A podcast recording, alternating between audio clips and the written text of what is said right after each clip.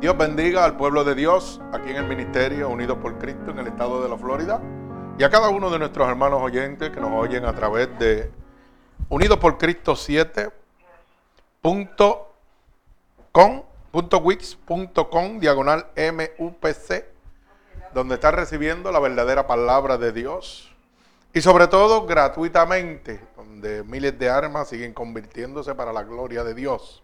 Repito, nuestra página web, nuestra emisora de radio, eh, Unidos por Cristo 7.wix.com, diagonal MUPC. Así que en este precioso momento, gloria al Señor, vamos a dar comienzo a esta poderosa palabra de hoy, ¿verdad? Vamos a orar para abrir el culto, gloria al Señor. Bendecimos de desde acá a nuestro hermano Áñez que se encuentra en el estado de California, gloria al Señor. Pero desde allá, con la sabiduría de Dios y las manos de mi amada esposa, pues estamos saliendo al aire nuevamente. Gloria al Señor, gloria a Dios por esa sabiduría y por esa, ¿verdad?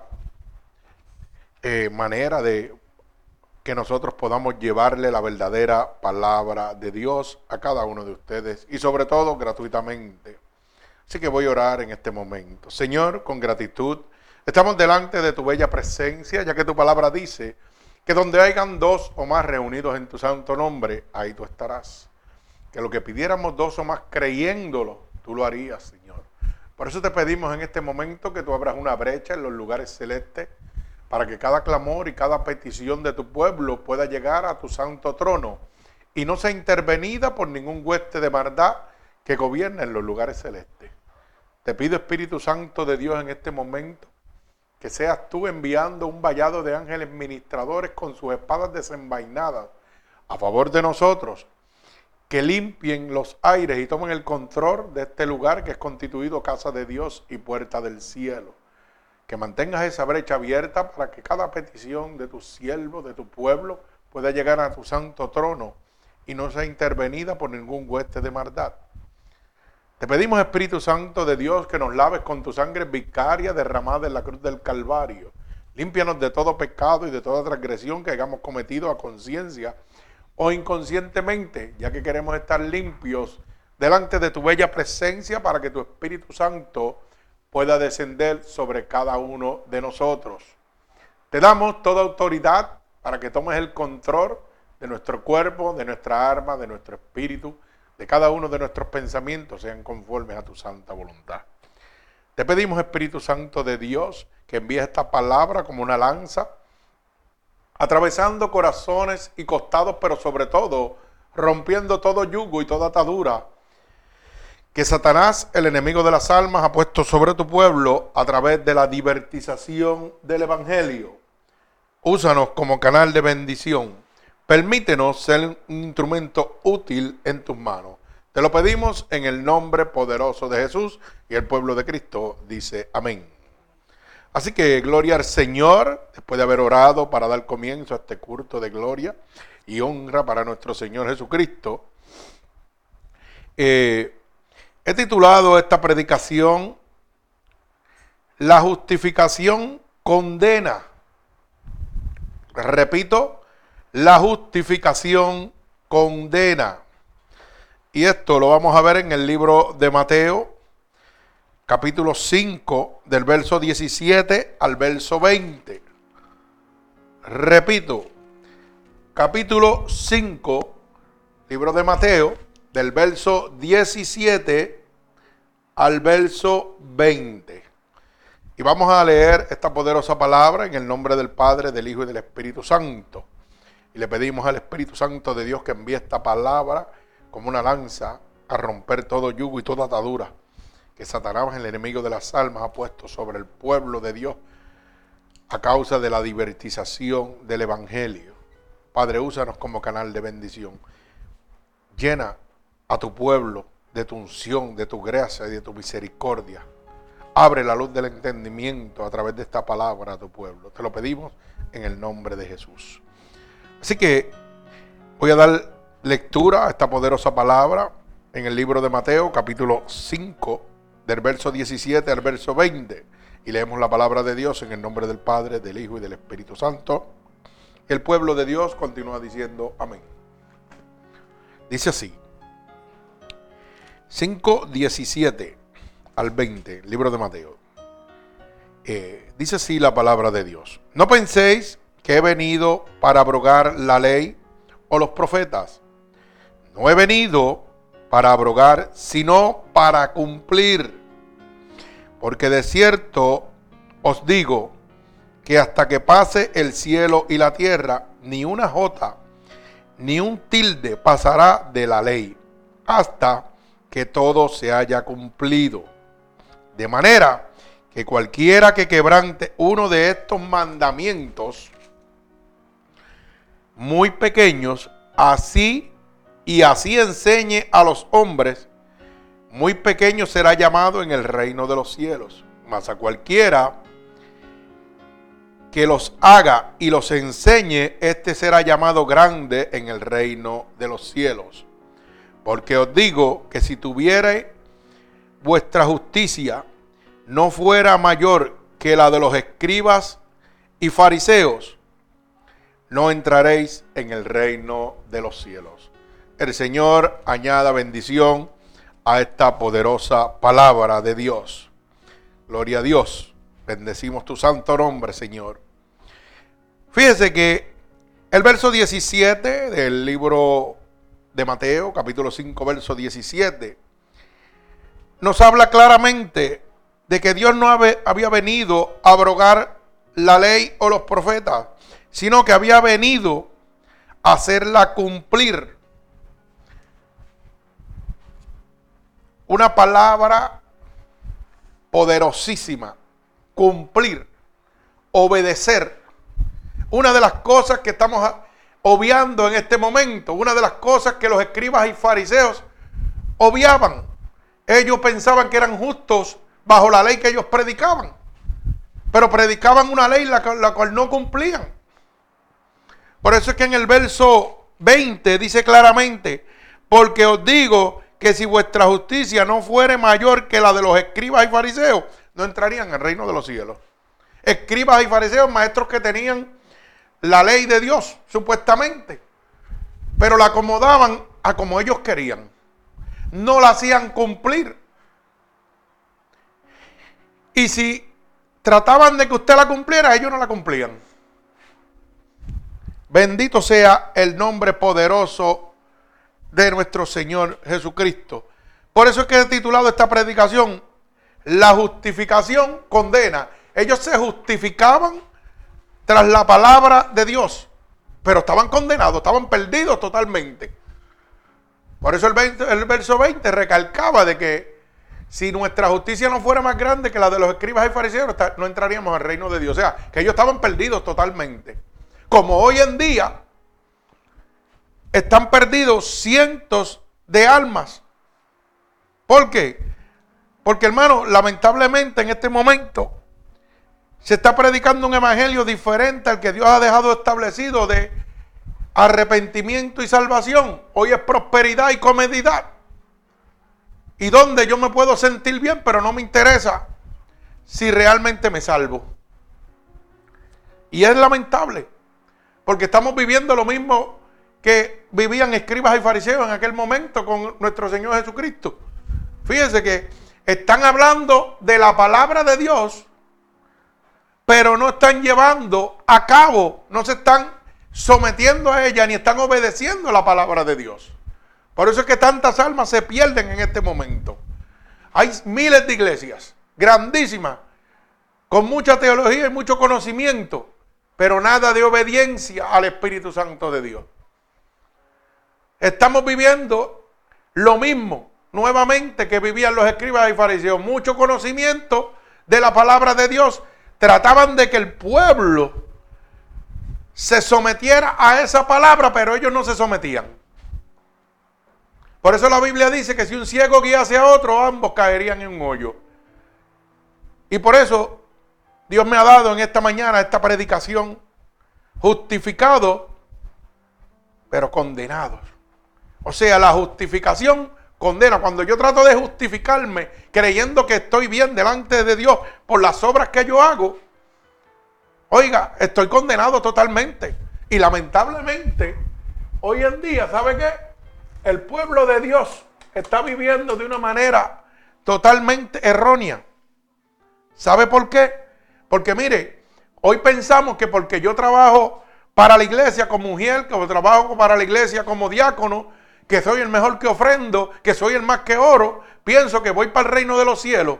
O sea que por las obras que yo hago, estoy ganándome el reino de los cielos. Eso mismo pensaban los escribas y fariseos, que por lo que ellos hacían, ya iban para el reino de los cielos y se justificaban. Hoy vamos a la iglesia, perseveramos en la casa de Dios o en las supuestas casas de Dios y ya con eso es suficiente. Porque eso es lo que nos están enseñando. Ven, congrégate, deja tu diezmo, deja tu ofrenda y agrada a Dios. Nada más. Pero ¿dónde está la obediencia? ¿Dónde está la palabra de arrepentimiento? ¿Dónde está la palabra de salvación? Por la que nuestro Señor Jesucristo entregó su vida para que hoy usted tenga vida eterna. ¿Dónde está esa palabra? ¿Dónde la dejamos? Lamentablemente hemos dejado la verdad, hemos dejado la voluntad divina de Dios para ir para la voluntad del hombre. Bendito sea el nombre de Jesús. Por eso es que he ido a esta palabra tan poderosa en el libro de Mateo capítulo 5, versos 17 al 20, donde nos habla claramente de estos falsos profetas, estos mercaderes de la palabra, que es lo que estamos viviendo en este momento, escribas y fariseos. Cuando nos miramos en un espejo, realmente usted se da cuenta dónde usted está parado con Dios, porque usted mismo no se puede engañar. Usted podrá engañar a un ser humano al lado suyo, pero a Dios no lo puede engañar. Usted mismo no se puede engañar. Usted mismo sabe que usted está mal delante de Dios. Usted mismo sabe que por más que ofrende, que más diezme, que más trabaje en la casa de Dios, usted está perdido. Porque dice la palabra que no por obra se dé el reino de Dios, sino por la obediencia, sino por la gracia de Dios. Bendito sea el nombre poderoso de mi Señor Jesucristo. Ay, santo. Mire cómo dice el verso 19. De manera que cualquiera que quebrante uno de estos mandamientos, por muy pequeño, y así los enseñe a los hombres, muy pequeño será llamado en el reino de Dios. O sea, yo soy quebrantador de la palabra de Dios, de los, de los mandamientos de Dios. Y asimismo lo estoy enseñando hacia adelante. Estoy llevando una generación perdida al infierno. Pero como me están entreteniendo con otras cosas que no son la salvación, el arrepentimiento, sino las comodidades humanas, lo que a mí me gustaría, pues ¿sabe qué pasa? Me siento cómodo. Y no me interesa. Lo que me interesa es venir, saber, hacerle saber a Dios que estoy aquí sentado aunque esté desobedeciéndolo él totalmente. Ya con eso estoy cumpliendo, ya con eso voy para el cielo. Y eso es lo que nos han enseñado. Y estamos erróneamente, estamos equivocados totalmente. Por eso los maestros de la palabra, que eran los escribas y fariseos en aquel momento, estaban condenados. Pero ellos se justificaban porque predicaban el Evangelio de Dios. Lo mismo que están haciendo hoy en día. Estoy condenado, estoy condenando a la gente que le estoy predicando un evangelio falso pero yo creo dentro de mi subconsciente de que estoy bien porque estoy predicando el Evangelio de Dios. Y entonces lo recibimos de otra manera los que estamos del otro lado. La palabra dice que no son los oidores los que serán justificados delante de la presencia de Dios, sino los hacedores. Yo puedo ir a la casa de Dios y oír toda la palabra que me dé la gana, pero estoy obedeciéndola. O simplemente Estoy yendo a la casa de Dios para que Dios me vea desde el cielo. Señor, estoy aquí, ya cumplí el domingo, se acabó. Y la culpa no es totalmente de nosotros. Es totalmente, ¿sabe de quién? De los falsos profetas y mercaderes de la palabra. Aquí todos están envueltos. Los que predican el evangelio falso, como nosotros por irresponsables, que no tomamos la palabra de Dios en nuestras manos y no la leemos. Porque dice la misma palabra que no necesita que nadie os enseñe, sino el Espíritu Santo de Dios. Pero como no leemos la palabra de Dios, no buscamos la Biblia ni cinco minutos, pues claro, vamos a seguir siendo engañados. ¿Y cómo hacemos? Nos justificamos Siempre diciendo, oh, yo soy el más que voy a la iglesia, yo soy el más que diezmo, yo soy el más que ofrendo, mira, yo soy el más obra que hago en la iglesia. Pero ¿sabe qué? Estoy perdido. Los escribas y fariseos estaban igual. Ellos pensaban que como tenían la palabra, que tenían el conocimiento de la ley, pero no la aplicaban. Estaban perdidos totalmente. Usted sabe que mucha gente piensa que por las obras que hacen justifican su salvación. Yo le diría que el 90% de los cristianos, o vamos a llamarnos religiosos, porque cristiano es el que obedece la palabra de Dios, el que se somete y es guiado por la voluntad de Dios. Lo demás es un religioso que la oye pero no la lleva aplicado. Lo demás es un escribe y un fariseo. Bendito sea el nombre de Jesús. Por eso es que mucha gente piensa que por las obras que hacen van a estar justificados delante de Dios, o sea que van a recibir salvación. Pero mire lo que dice el libro de Efesios, capítulo 2. Oiga bien, verso 8 al verso 9. A mí me gusta mucho esta palabra, porque es clara.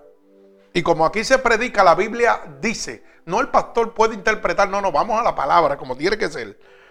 Dice, Efesios capítulo 2, verso 8 y verso 9. Dice claramente, porque por gracia soy salvo por medio de la fe. Y esto no de nosotros, pues es don de Dios, no por obras para que nadie se gloríe. O sea, esto, esto está clarísimo. Dice que es por la gracia de Dios que somos salvos. ¿Ok? Por medio de la fe. La fe es la certeza de lo que yo espero, la convicción de lo que no se ve. Yo espero entrar en el reino de Dios, pero no lo veo. Pero tengo que activar mi fe basada en la palabra de Dios. ¿Y qué digo? Que todo por medio de la fe, que todo lo que está en la palabra escrito es cierto. Pues si es cierto, yo tengo que obedecerla. Por eso es que el Señor deja claro y establecido no es por vosotros, o sea, que no es por nosotros mismos, no es por las obras que nosotros hagamos para que nadie se gloríe, sino que es por la gracia de Dios, porque a Dios le place. Dios te da la llave para entrar al reino de los cielos, que es la palabra de Dios, la Biblia.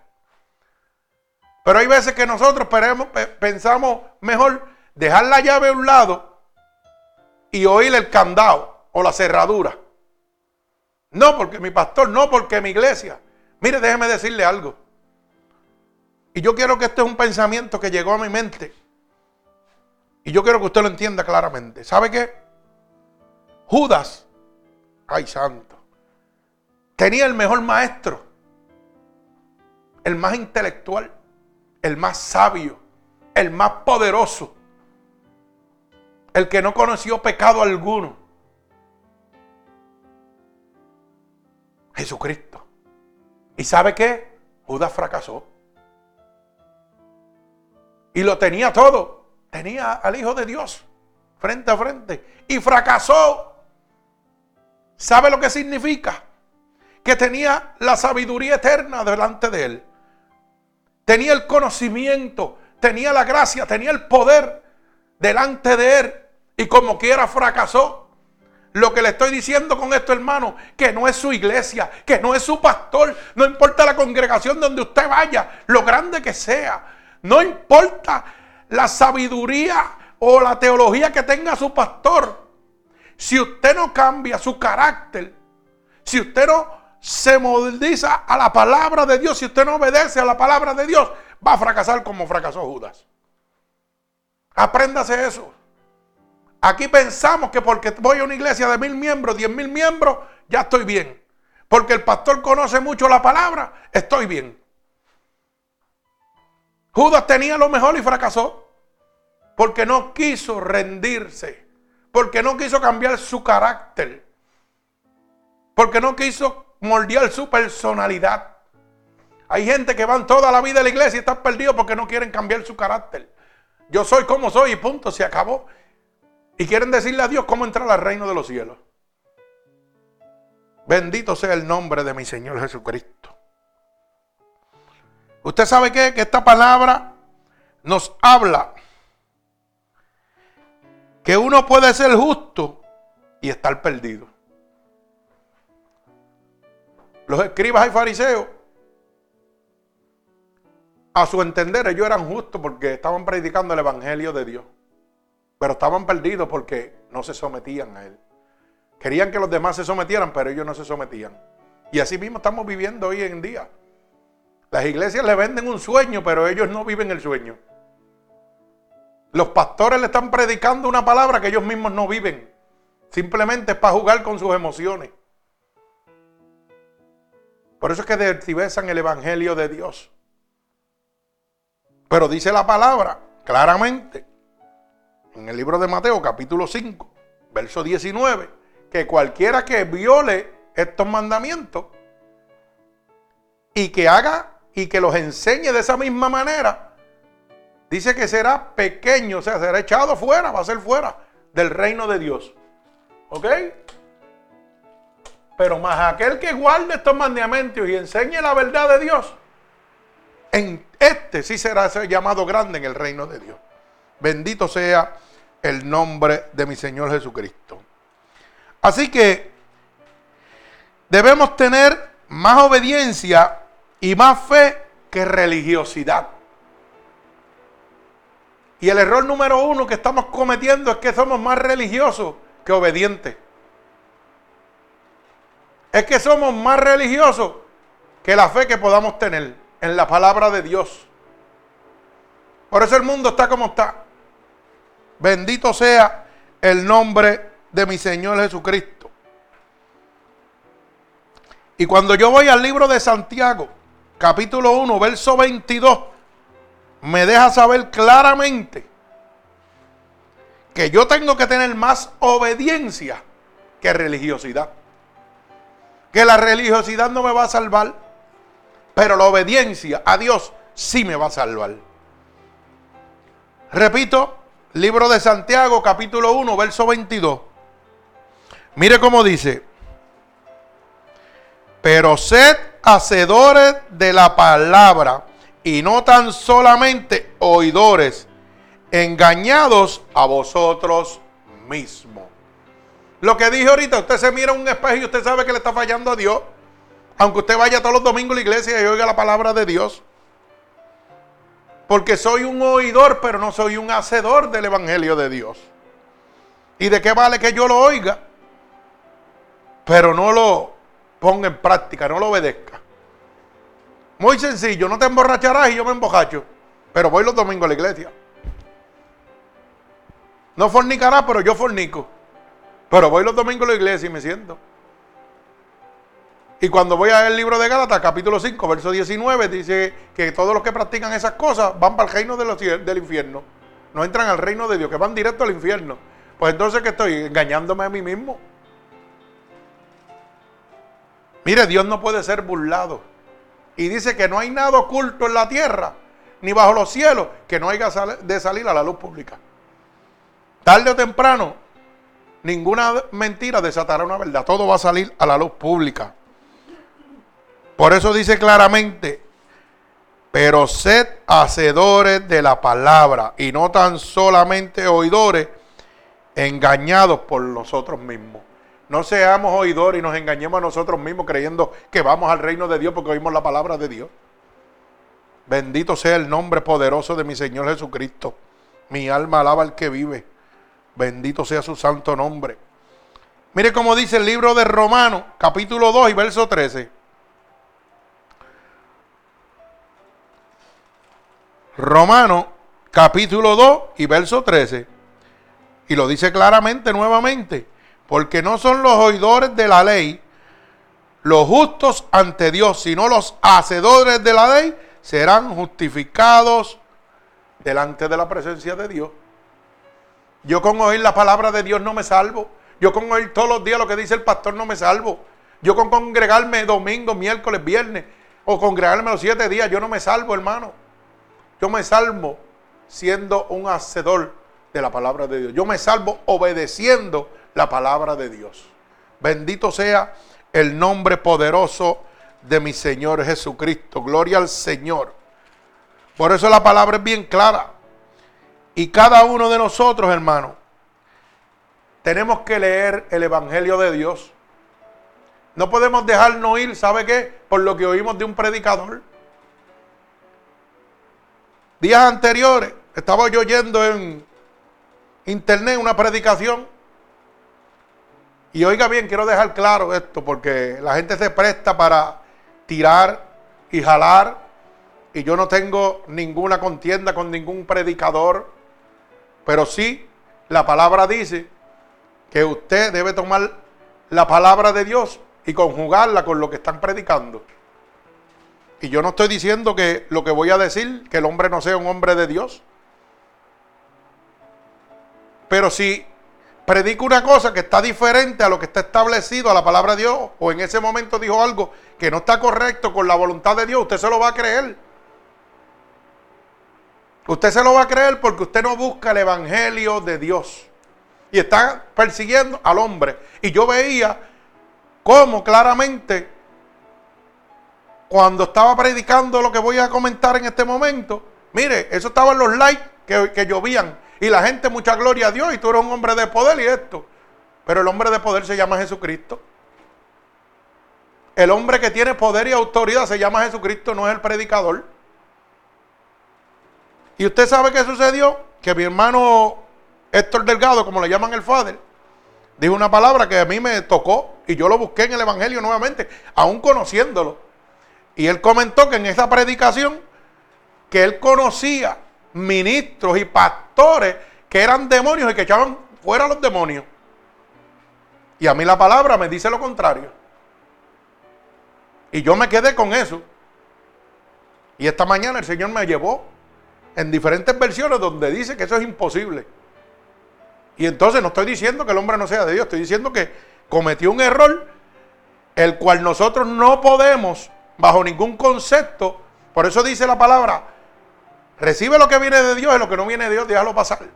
Júzgalo con la palabra de Dios. No estoy diciendo que no es un hombre de Dios, sí, pues es un hombre de Dios, pero cometió un error, el cual tiene que, oiga, enmendar ese error, que tiene que dar conocimiento. Y no lo estoy diciendo para que él enmiende el error que cometió. Estoy diciéndolo para que usted cuando oiga X predicador, cada verso que le esté hablando, cada palabra, búsquelo en la Biblia. Porque ahí está el sí y el no. Mire lo que dice el libro de Lucas capítulo 11, del verso 14 al verso 18. Libro de Lucas capítulo 11, del verso 14 al verso 18. Mire cómo dice. Está Jesús echando fuera a un demonio que era mudo. Y aconteció que salido el demonio, el mudo habló. Y la gente que dice, se maravilló. Pero algunos de ellos decían, por Belcebú, príncipe de los demonios, echa fuera a los demonios. O sea, que Dios estaba echando fuera a los demonios por el rey de los demonios. O sea, que Dios era un demonio. Y que por el poder que le daba Satanás, él estaba echando fuera aquel demonio. Eso decían, oiga bien. Pero algunos decían que por Belcebú, príncipe de los demonios, echaba fuera a los demonios. Otros, para tentarle, le pedían señal del cielo. Mas él, reconociendo los pensamientos de ellos, le dijo: Mire lo que dice el Señor. Todo reino dividido contra sí mismo es asolado. Y una casa dividida contra sí misma se cae. Y si también Satanás está dividido contra sí mismo, ¿cómo permanecerá su reino? Ya que decís que por Belcebú hecho yo fuera los demonios. O sea, que si Satanás echara fuera a Satanás, su reino no prevalecería. Es imposible. Eso fue una berrabasada. Y usted sabe que detrás de esa berrabasada estaban los aleluya y los gloria a Dios y la gente motivado por las emociones, por el sensacionalismo, por el fanatismo de que fulano de estar. No, hermano, la palabra dice que los demonios no se echan fuera ellos mismos. Entonces, ¿cómo, me pregunto yo, cómo él podía decir de que conocía pastores que eran demonios, echaban los demonios fuera? Es imposible, hermano. La palabra lo contradice. Vuelvo y lo repito. Lucas capítulo 11, del verso 14 al verso 18. Mire lo claro que lo dice. Dice que si Satanás está dividido contra sí mismo, ¿cómo permanecerá su reino? Ya que decir que Belcebú echó fuera los demonios, que el mismo diablo echó fuera los demonios, que por Belcebú Dios echaba fuera los demonios. O sea, es imposible, hermano. Tenemos que tener un poquito más de búsqueda, de obediencia, de sometimiento a la palabra de Dios. No todo lo que sale de la boca de un predicador es cierto. A veces cometemos errores. Y a veces por la emoción, por el sensacionalismo, como yo veía la emoción y la gritaera y todo eso, en medio de la predicación, a lo mejor el hombre se le pasó esa palabra, porque es humano, también puede fallar como puedo fallar yo. Pero yo lo que quiero llevar a claro es que cuando usted oiga una predicación de cualquier persona, vaya a la palabra de Dios, hermano. Que Dios no se equivoca. Yo me equivoco. Mi hermano Héctor Delgado el Padre también se puede equivocar. Como otros predicadores también se pueden equivocar. La emoción, el fanatismo, traen equivocaciones. Pero la palabra de Dios no trae equivocaciones. Bendito sea el nombre poderoso de mi Señor Jesucristo. Bendigo el santo nombre de mi Dios. Mire también como dice el libro de Marcos capítulo 3 y verso 23. Y dice, y habiendo llamado les decía en parábola, ¿cómo puede Satanás echar fuera a Satanás? Ay, santo. Por si acaso usted piensa que yo quiero deltiversar la palabra de Dios. Mire cómo lo dice claramente libro de Marcos, capítulo 3, verso 23. Y lo voy a leer desde el verso 20. Para que no diga que se está deltiversando la palabra o estoy tratando. Mire, dice, y se agolpó de nuevo la gente, de modo que ellos ni aún podían comer pan. Cuando lo oyeron, los suyos vinieron para prenderle, porque decían, esta fuera de sí. Pero los escribas que habían venido de Jerusalén decían que tenía Belcebú y que por el príncipe de los demonios echaba fuera a los demonios. Y habiendo llamado, les decía en parábola, decía el Señor, ¿Cómo puede Satanás echar fuera a Satanás? Usted ve que es imposible, hermano. Y ahí está clarísimo. Dice, ¿cómo puede Satanás echar fuera a Satanás? Ningún pastor que esté endemoniado puede echarle un demonio fuera. Eso es un disparate, hermano. Y mire cómo la gente decía, gloria a Dios, aleluya. Y eso estaban los mensajes que llovían. ¿Y usted sabe por qué es esto? Porque estamos llenos de emociones y no nos metemos en la palabra de Dios. Tenemos que meternos en la palabra de Dios. Y vuelvo y recalco, yo puedo cometer un error. Claro que sí que lo puedo cometer porque yo soy humano. El único que no comete error es Dios. Pero esto es simplemente no para tirarle a nadie, sino para que usted abra la luz del entendimiento y toda predicación que usted oiga, no importa del ministerio que sea, oiga, búsquelo. La Biblia dice, no el hombre dice, porque el hombre se puede equivocar. Repito, verso 23, capítulo 3 de Marco. Y habiéndolos llamado les decía en parábolas, ¿cómo puede Satanás echar fuera a Satanás? Si un reino está dividido contra sí mismo, tal reino no puede permanecer. Así que jamás Satanás va a echar a Satanás fuera. Ningún pastor que esté endemoniado puede echarle un demonio fuera. Bendito sea el nombre de mi Señor Jesucristo. Así que debemos entender que la obediencia y la fe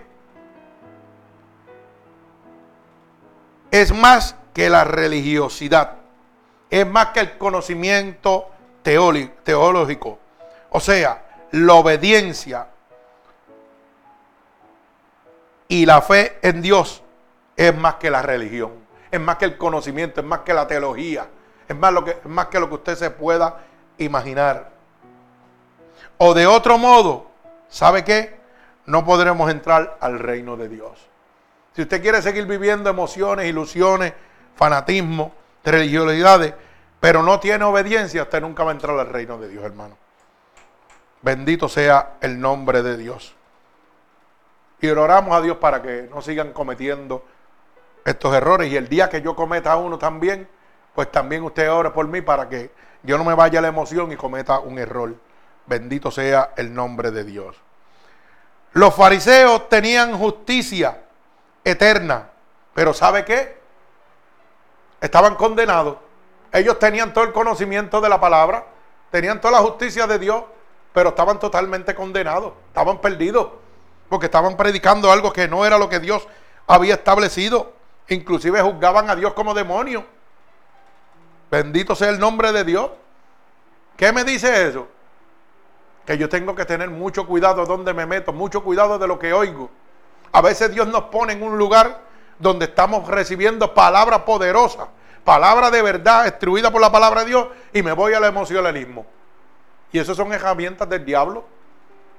Herramientas que el diablo te pone para que tú te equivoques, para que tú te confundas. Pero ¿sabe qué? Tenemos libre albedrío y podemos hacer lo que queramos cada uno de nosotros. Pero yo hablo y predico, la, Biblia dice. Porque así, uno de mis mentores siempre me ha dicho, mi hermano Manuel Crespo, lo han conocido por Mangual, siempre me ha dicho, oye, la Biblia dice, ve, palabra por palabra siempre. Búscalo en la Biblia y no la trates de diversar, ni de, ni de poner lo que tú crees que es lo que dice. Léelo blanco y negro como es. Mi hermano Zacarías también. La Biblia dice, bendito sea el nombre de Dios. Fíjese que para que usted tenga un poco de conocimiento, los fariseos tenían la justicia eterna que era la ley de Dios, pero no la llevaban a cabo por tal razón estaban perdidos. Los fariseos ayunaban dos veces a la semana, pero estaban perdidos también. Porque aún ayunando, estaban perdidos. Lo que está pasando hoy en día.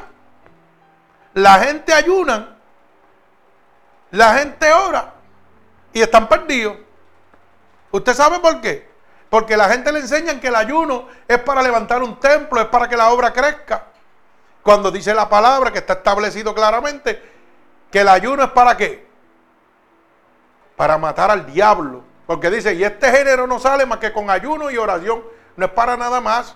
Pero las mismas iglesias están enseñando al pueblo de Dios que ayunen para un protemplo, que ayuden para las finanzas de la iglesia, que ayuden para que más gente llegue. Pero qué disparate es ese. Entonces están como los fariseos, que ayunaban dos veces a la semana, pero con todo y lo que ayunaban, ¿qué pasa? Estaban perdidos. Por eso es que el Señor le decía en su palabra claramente, si su justicia no es más que la de los escribas y fariseos, ustedes están perdidos también. Y mire cómo dice el libro de Lucas capítulo 18 y verso 12.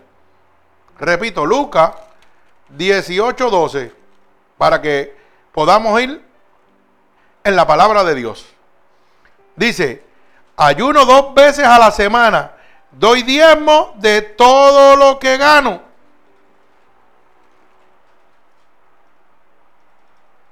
Estoy perdido, fariseo. Pero vamos a leerlo del verso 11 para que lo pueda entender. El fariseo puesto en pie oraba consigo mismo de esta manera. Dios te doy gracias porque no soy como los demás no soy como los otros hombres, ladrones, injustos, adúlteros, ni aún como este publicano. Mire lo que dicen los fariseos. Ayuno dos veces a la semana y doy diezmo de todo lo que gano. Sí, ellos ayudaban, ayunaban dos veces a la semana y diezmaban y ofrendaban de todo lo que ganaban. Pero el Señor le dijo que estaban qué? Perdidos totalmente. Alaba alma mía Jehová. Y con todo lo que ayunaban, con todo lo que ofrendaban, todavía le decían al Dios Todopoderoso, a Jesucristo, el Hijo de Dios, que echaba a los demonios por Belcebú.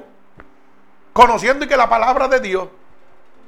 Entonces hoy en día nos enseñan que tenemos que diezmar, que tenemos que ofrendar, que tenemos que ser generosos. Y con eso ya estamos más que suficientes. Porque yo oigo a la gente por ahí, ah, pero yo diezmo, pero son mentirosos. Pero yo ofrendo y trabajo en la iglesia. Pero soy adúltero, yo formico. Tengo mujer fuera de mi matrimonio. Y entonces, Y los mismos pastores que están predicando adulteran, fornican y mienten. Y entonces, no estamos viviendo como los fariseos. Los fariseos predicaban una mentira, escribas y fariseos. Lo mismo que está sucediendo ahora, están deltiversando la palabra de Dios, convirtiéndola en mentira para lucrarse ellos y la humanidad se está perdiendo. Bendito sea el nombre de Dios. Mi alma alaba al Señor. O sea que el yo ayunar, que el yo diezmar no me lleva al reino de los cielos, hermano. Es someterme a la voluntad de Dios. Y yo veo como cuando usted habla con cualquier persona pentecostés o habla con cualquier hermano de otra congregación, lo primero que ponen en énfasis es su diezmo y su ayuno. Eso es lo primero que hablan del diezmo. No, no, no, no, no, no. Yo estoy bien con Dios porque yo diezmo. Pero tú obedeces a Dios. Y no estoy diciendo que no diezmo, te puedes diezmar, claro que sí. Las obras de Dios tienen que caminar. Y si lo hacen, amén. Yo no recojo Dios mi ofrenda, amén. Pero predico la verdad de Dios. Mi alma alaba al Señor. Dios es bueno. Dice la palabra que ellos daban de todo lo que poseían. Daban ofrendas y diezmos. Y eso lo acabamos de leer en el libro de Marcos 18:12. Dice, y doy diezmo de todo lo que gano. Te voy a dar diezmo de todo lo que gano, pero no vas para el cielo. Eso no te garantiza que tú vas al cielo, hermano. Las obras no te llevan al cielo, es la obediencia. La religiosidad no te lleva al cielo. La congregación no te lleva al cielo, el pastor no te lleva al cielo. Judas tenía a Cristo. El más sabio, el más inteligente, el más poderoso. La mejor enseñanza. Y fracasó, se fue al infierno. Porque no es la iglesia, no es el pastor. No es la religiosidad, es la obediencia a Dios. Es la obediencia a Dios la que te lleva al reino de Dios. Bendito sea el nombre de mi Señor Jesucristo. Los escribas y fariseos asistían regularmente a la iglesia, pero también estaban perdidos. Hay gente que son fieles y son manos derechas del pastor y van, oiga, domingo, miércoles, jueves, viernes. Y si pudieran ir los siete días, van los siete días. Asistiendo regularmente a los cultos. Pero estaban perdidos, los escribas fariseos estaban perdidos conociendo la ley y asistían regularmente, igual que usted. Porque usted puede asistir a la iglesia, pero puede ser un mentiroso. Y mientras sea mentiroso, está perdido. Usted puede asistir a la iglesia y mientras usted esté robando, usted está condenado. Si usted está deseando a la mujer del prójimo, si usted se, alcoholiza, usted está condenado, hermano, aunque asista todos los días a la iglesia. ¿Usted sabe cuánta gente conozco yo de diferentes denominaciones? Familiares míos que se dan en el pecho que son los más que trabajan en la iglesia. Pero cuando usted habla con ellos, están perdidos totalmente, son los más embusteros que existen. Y los mentirosos no entran al reino de Dios, dice la palabra. Entonces, ¿para qué usted pierde el tiempo, hermano? ¿Para qué usted pierde el tiempo yendo a la iglesia y aparentándole a la gente? Si cuando usted se mira un espejo, usted sabe que le está mintiendo a Dios. Está mintiendo al hombre, pero a Dios no le puede mentir. Que se está engañando usted mismo, como dice la palabra aquí. Bendito sea el nombre poderoso de mi Señor Jesucristo. Los fariseos guardaban literalmente la ley, pero también estaban perdidos. O sea, ellos predicaban una ley literalmente por la literatura, como la leían. Pero ¿sabe qué? Mire hermano, no la obedecían, no la llevaban a cabo. Querían que los demás que la oyeran la llevaran a cabo, pero ellos no. Lo mismo que está pasando ahora mismo en las predicaciones en las iglesias. Todas las iglesias están predicando lo que a ellos les parece. Y entonces usan parte de la palabra de Dios y la cambian por la prosperidad y la comodidad para engañarlo a usted. Pero ellos ni practican la verdad de Dios, ni hacen que usted la practique, sino que la usan para un camino de atajo, para llevarlo a donde ellos quieren que usted esté. Por eso le digo, coja la palabra de Dios. Hay gente que va a la iglesia y no, ni, ni Biblia llevan. Y cuando dan los versos, ni los abren. Y hay pastores que predican del verso tal, tal, tal, pero no leen el verso tal. Bendito sea el nombre de mi Señor Jesucristo. Literalmente le hacemos creer a la gente, oiga, que guardamos toda la palabra de Dios y la obedecemos, pero realmente no lo hacemos. Así eran los escribas y fariseos y, así mismo están las iglesias convertidas en escribas y fariseos en este momento. Lamentablemente, hay un remanente fiel que sí, que está peleando la batalla y están enseñando la buena batalla de la vida que es nuestro Señor Jesucristo la salvación. Pero lamentable más del 90% están perdidos, hermano. Y gente que predicaba la santa doctrina, oiga, la sana doctrina se han cambiado a la prosperidad. Y eso da pena. Pero más pena da la gente que usted encuentra en la calle hablando cuatro disparates que están perdidos totalmente. Y exaltan sus pastores y su iglesia como si fueran dioses. Y yo, Dios mío, cómo está esta gente perdida. Mi alma alaba al Señor. Confiaban en su bondad personal, pero estaban perdidos también. Los escribas y fariseos confiaban en toda su bondad.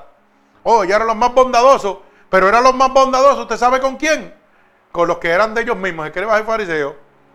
Pero con el pueblo, con el necesitado, no eran bondadosos.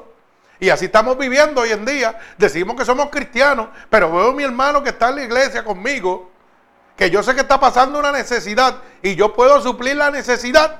Y lo que le hago es que le echo el brazo y le digo, vamos a orarle a Dios para que Dios supla tu necesidad. ¿Y por qué yo no la puedo suplir si yo soy tu hermano? y tengo los recursos para suplirla. ¿Por qué yo no la puedo suplir? ¿Ah? Ahora, el pastor necesita un Mercedes, el pastor necesita un gabán y allá voy y me meto con la tarjeta de crédito y voy y compro un gabán de 500 pesos y se lo regalo al pastor para acumular puntos con el pastor, pero no con Dios. Y el hermano que necesita tal vez un, un, jardo de arroz o cuatro latas de habichuela, no se las compro. ¿Mm? O sea, pero me las doy de qué? De bondadoso. Así serán los escribas y fariseos. Mire cómo dice el verso 18. Lucas 18, 9, perdón, Lucas 18, 9. Mire cómo dice. Dice que los escribas y fariseos, a uno que confiaban en sí mismo como justo y menospreciaban a los otros. Oiga bien, así mismo estamos viviendo los escribas y fariseos se declaraban ellos como justos. Pero ¿sabe qué? Menospreciaban a los otros. ¿Usted sabe cuánta gente hay en la casa de Dios menospreciando a las demás personas? Gente que tal vez llega con un maoncito viejo y usted porque es la mano derecha del pastor o se sienta al frente, lo menosprecia aquel. Y usted se las da de justo y se las da de cristiano, hermano. Usted está condenado igual que los escribas y fariseos. Mire cómo decían, Dijo también esta parábola, dos hombres subieron al templo a orar. Uno era fariseo y el otro era publicano. Oiga bien, el fariseo puesto en pie oraba consigo mismo de esta manera. Dios, te doy gracias porque no soy como los hombres ladrones, injustos, adúlteros, ni aún como este publicano. ¿Dónde estaba la humildad? Lo mismo que no hay, hermano. Hoy los pastores se creen dioses se creen apóstoles, se creen profetas. Y tanto así que ellos mismos se ponen nombres de apóstoles, se ponen nombres de profetas. Vaya la palabra, la palabra es clara, hermano. Para usted ser constituido apóstol tenía que haber andado con Dios. Habían 12 apóstoles, no había más ninguno. El que le está hablando a usted es un charlatán. Vaya la palabra de Dios. Profetas no existen tampoco. El último profeta dice la Biblia que fue Juan el Bautista. Hay don de profecía, pero profetas no hay. Y todo el mundo, gente que son pecadores arrésimos. Oh, yo soy profeta de Dios. Y usted los ve bailando, haciendo poca vergüenza, hablando malo. Y dicen que son profetas de Dios. Con la boca que, que hablan de Dios, hablan del diablo también. Y son profetas de Dios. Santo, mi alma alaba al Señor. O sea que, por muy bondadoso que usted se crea, como los escribas y fariseos, está condenado también. La altivez condena. Los escribas y fariseos pensaban que eran mejores que los demás. Y, el Señor dijo que estaban perdidos. Por eso en el verso 11 del capítulo 18 de Lucas dice claramente, el fariseo puesto de pie oraba consigo mismo de esta manera, Dios te doy gracias porque no soy como los demás. hombre, soy, no soy ladrón, injusto ni adúltero, ni aún como este publicano. O sea, se daban los guilles de grandeza, de que eran más santos que nadie. Hoy en día, hermano, lamentablemente, hay tanta gente visitando las casas, supuestas casas de Dios, que tienen una altiva encima, que se creen que son más, mejor que nadie. Que por eso es que el pueblo de Dios está tan dividido. Tantos pastores, tantas congregaciones, con un estado de altivez que se creen que, que son dioses, que hay que venerarlo. Que por eso es que el pueblo de Dios está como está. Bendito sea el nombre de mi Señor Jesucristo. El que tenga oído que oiga lo que el Espíritu dice. Dice que los fariseos oraban mucho, pero estaban perdidos también. Usted puede orar todo lo que usted quiera, pero si usted no cambia su carácter, si usted no moldea la obediencia a Dios, usted está perdido. Está orándole al aire. ¿Usted sabía eso? Bendito sea el nombre poderoso de Jesús. Por eso el verso 11 de Marcos 18, 11 dice, que el fariseo puesto en pie oraba consigo mismo de esta manera. O sea que era un orador acérrimo, pero no obedecía la palabra de Dios. Estaban perdidos totalmente. Bendito sea el nombre de mi Señor Jesucristo, que está abriendo la luz del entendimiento a través de su palabra. Y yo hago esta pregunta. ¿Qué le faltaba en su justicia a los escribas y fariseos? Pues mire, le faltaba la humildad para confesar su justicia. La maldad, o sea, le faltaba a ellos la humildad para ellos confesar de que estaban erróneos, de que estaban perdidos a causa de los pecados que estaban cometiendo. Eso mismo está pasando ahora mismo. La gente está sumida, perdida, predicando y predicando y predicando, pero no se reconocen que están perdidos porque no están bajo la voluntad de Dios. No están predicando la voluntad divina de Dios que es la salvación y el arrepentimiento. Estamos predicando cosas que a Dios no le interesa. Que le interesa su carne, a su mente, pero no a su alma y a su espíritu. Y dicen en la palabra de Dios, en el libro de Juan, el mundo y los deseos pasan, pero el que hace la voluntad de Dios permanecerá para siempre. Bendito sea el nombre de Dios. O sea, estamos alimentando la carne. Las emociones, alimentame de emociones, alimentame de gritería, alimentame de baile. Pero no me alimente de salvación. Deja mi alma y mi espíritu vacío. Por eso salimos de las iglesias, hermano. Y volvemos a lo mismo, a hacer lo mismo. Porque parece que entramos y salimos y estamos conformes a lo que estamos haciendo afuera. Porque hemos metido al mundo a las casas de Dios. En vez de sacar el mundo de las personas, lo estamos metiendo el mundo a las casas de Dios. Mi alma alaba al Señor. ¿Usted sabe qué? Que le faltaba esa humildad.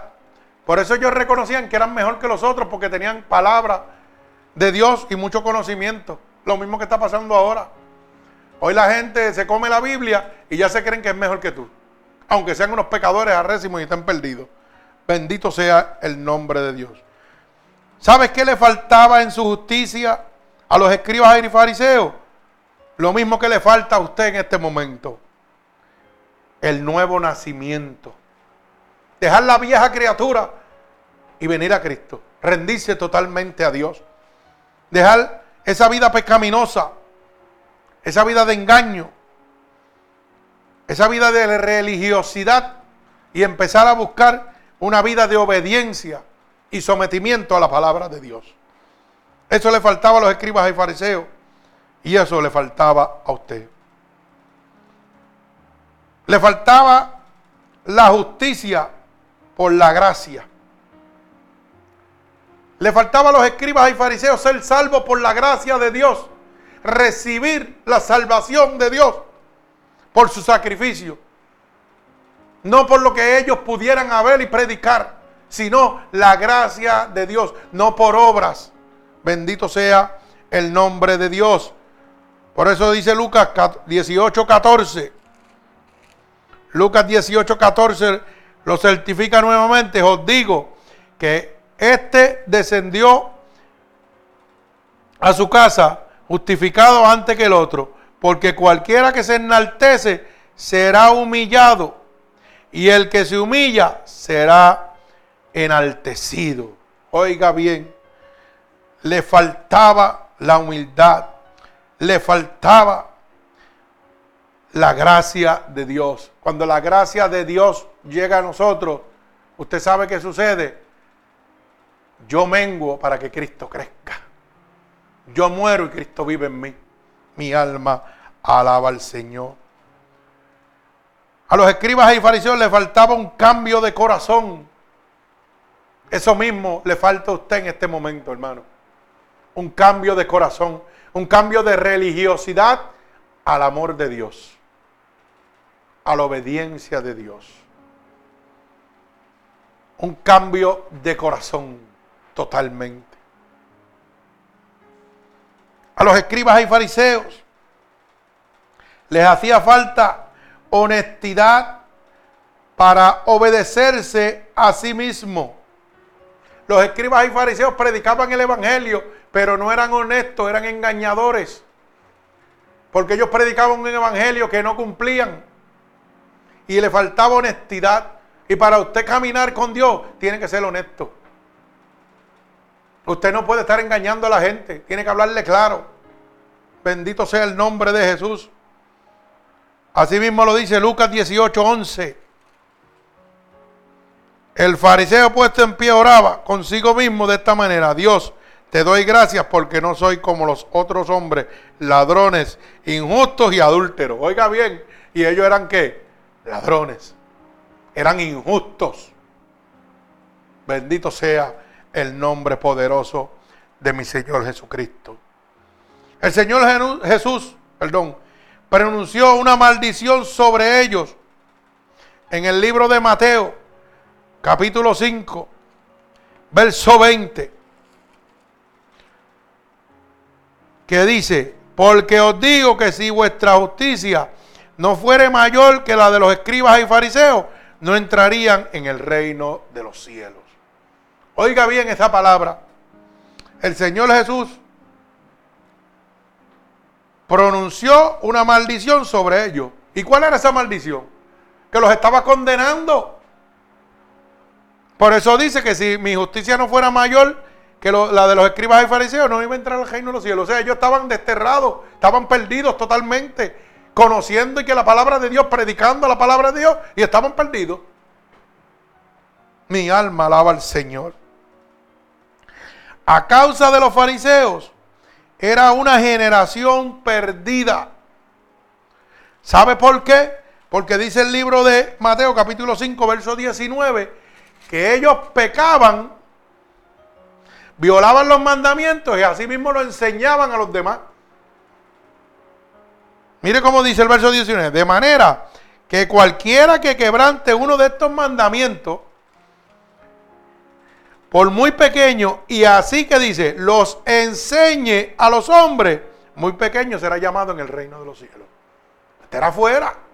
O sea, predicaban, violaban los mandamientos y enseñaban a la gente a violarlos también, porque eso era lo que ellos predicaban. Hermano, lamentablemente, eso estamos viviendo en este momento.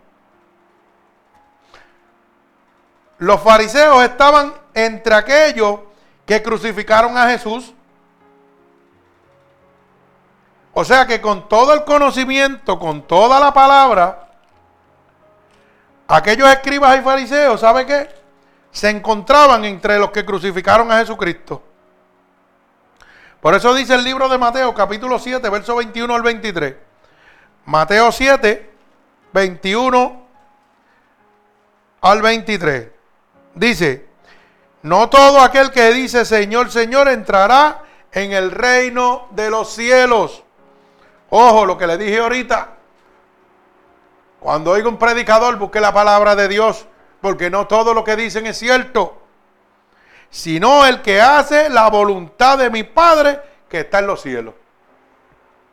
Los escribas y fariseos predicaban la palabra de Dios. pero eran engañadores, no la cumplían y no hacían la voluntad de Dios. Por eso no todo el que dice Señor, Señor, entrará en el reino de los cielos.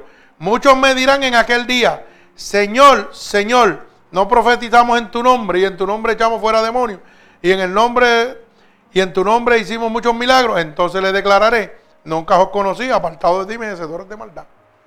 Hay gente que van a predicar de Dios y van a hacer trucos y engaños. Usted sabe cuánta gente hay por ahí que da vergüenza mirar en internet cómo se ha convertido en una charlatanería las casas de Dios. Gente pegando mangueras de agua adentro y dicen que ahí se van los demonios. El manguerazo ungido. Allá va y le quitan una chancleta y le dan a la gente. Allá se quitan el gabán y con el gabán le dan a la gente y los tiran al piso. Mire, esos son engañadores. Eh, ahí no hay ningún demonio. Esos son escribas y fariseos mentirosos, vividores de la palabra de Dios. Bendito sea el nombre de Jesús. ¿Usted sabe por qué? Porque esos son hijos del diablo y el diablo no puede echar de demonio fuera, porque su reino no prevalecerá. Esos son disparates. Por eso es que está, hay tanto engaño en este momento, hermano. Y la gente, hay que ver cómo en estos países de Centroamérica son engañados. Le entran a patar, le pegan la manga. Mire, Dios es un Dios de orden. Bendito sea el nombre de Dios. Estoy culminando. Quiere decir que justificándose usted se pierde. Eso es lo que he querido traerle en este momento a usted. Hermano, usted justificándose, diciendo que es el mejor que diezma, diciendo que es el más que trabaja en la iglesia, diciendo que pues, asiste a la iglesia todos los días, diciendo que lee la palabra, diciendo que ayuna, diciendo que ora todos los días. Eso es justificarse a usted mismo y, contra, y delante de las demás personas. Pero si su vida está como la de los escribas y fariseos, usted se va a perder. La justificación lo condena. La obediencia a Dios lo salva. Mi alma alaba al Señor. O sea, que obedecer y salvarse no son los oidores, sino los hacedores los que serán justificados delante de Dios. Hermano, no siga perdiendo el tiempo yendo a la iglesia si usted no obedece la palabra de Dios. Porque dice claramente el Señor que no son los oidores. Usted puede oír la palabra de Dios y puede leerla, pero si no lo obedece, está perdido. Mi alma alaba al Señor. Así que en este momento he culminado esta poderosa palabra. La justificación condena. Si usted es de las personas que se está justificando y cree, y cree que por cada obra que usted está haciendo va para el reino de los cielos y de esa manera justifica su vida a la iglesia, su comportamiento, déjeme decirle que está perdido como los escribas y fariseos. Si usted es de esas personas que porque asiste todos los días a la iglesia piensa que va para el reino de los cielos, pero no obedece la palabra de Dios, usted está perdido también, como los escribas y fariseos. Si usted es de esas personas que ayuna, que visita constantemente la palabra, la iglesia de Dios, pero no le obedece la palabra de Dios, usted está perdido. Oiga bien lo que le estoy diciendo. La justificación que usted pone para el mundo no la puede poner delante de Dios porque está condenado. La ofrenda, el ayuno, el diezmo. Oiga, Visitar la iglesia con regularidad no lo salva a usted. Oír la palabra de Dios no lo salva a usted. Es obedecer la palabra de Dios. Por eso claramente, vuelvo y repito, no son los oidores los que serán salvos, sino los hacedores del Evangelio de Dios. Por su gracia Efesios 2, 8. No por obras, no por lo que usted haga, sino por la gracia de Dios y por la obediencia y por la fe en la palabra de Dios es que usted verá el reino de los cielos. Así que hermano, si usted en este momento entiende claramente que usted la justificación que usted está poniendo, las excusas que usted está poniendo para no obedecer a Dios, oiga, lo está condenando, este es el momento para que usted se arrepienta y vaya delante de Dios. Usted mismo delante de Dios no necesita una iglesia, no necesita un pastor. Acuérdese que Dios tenía, eh, Judas tenía el mejor maestro, el más poderoso, el más sabio, el más santo y fracasó. Porque no se trata de la iglesia, no se trata del ministro, no se trata del pastor, se trata de su carácter, se trata de su obediencia a Dios, se trata de su rendimiento, de un nuevo nacimiento por la sangre de Jesucristo. Mi alma alaba al Señor. Y lo único que tiene que hacer en este momento para recibir esa salvación es declarar conmigo en este momento estas palabras. Señor, te pido perdón porque creía que justificándome y dando excusas podía engañar y entrar al reino de los cielos. Pero hoy tú me has mostrado que estaba viviendo una vida como los escribas y fariseos. Una vida que me habían enseñado por el engaño de la predicación, por la divertización del, del Evangelio y por mi falta de obediencia a ti, de buscar en la palabra. Así que te pido perdón por mis pecados cometidos a conciencia o inconscientemente. Y te pido en este momento, como dice tu palabra, que si yo declaro con mi boca que tú eres mi salvador, yo sería salvo. Y yo estoy declarando ahora mismo con mi boca que tú eres mi salvador. Y te pido que yo sea salvo en este momento. Como dice tu palabra, que si creyera en mi corazón que te levantaste de entre los muertos, sería salvo. Yo creo que tú te has levantado de entre los muertos. Y que por ese sacrificio en esa cruz, yo tengo la oportunidad de ser salvo. Así que te pido que me escribas en el libro de la vida y no permitas que me aparte nunca más de ti. Señor, mira cada una de estas personas alrededor del mundo que en este momento están recibiendo como tu único y exclusivo Salvador. Yo te pido que tú te allegues a ellos en este momento que tú entiendas tu mano poderosa, que tú los llenes de tu unción fresca en este momento, que seas tu Padre rompiendo ese corazón de, de piedra y convirtiéndolo en un corazón de carne dispuesto a amarte y a servirte, Dios. Padre, allégate a ellos. Espíritu Santo de Dios, tócalos a la distancia. Por el poder y la autoridad que tú me has dado, yo declaro un regalo del cielo para cada uno con ellos, Padre. Lo declaro hecho en el nombre poderoso de Jesús y los ato con cuerdas de amor a ti. En el nombre de Jesús, amén. Así que cada uno, hermanos oyentes, en este momento, si esta predicación ha transformado tu vida y quieres hacérsela llegar a cualquier persona gratuitamente, recuerda, no tienes nada que ofrendar, no tienes nada que mandar. Simplemente entregarle nuestro website que es Unidos por Cristo 7.wix.com diagonal MUPC. Repito, Unidos por Cristo número 7.wix.com COM diagonal MUPC, donde recibirá esta predicación y todas las anteriores gratuitamente para la salvación de su alma. Que Dios les bendiga.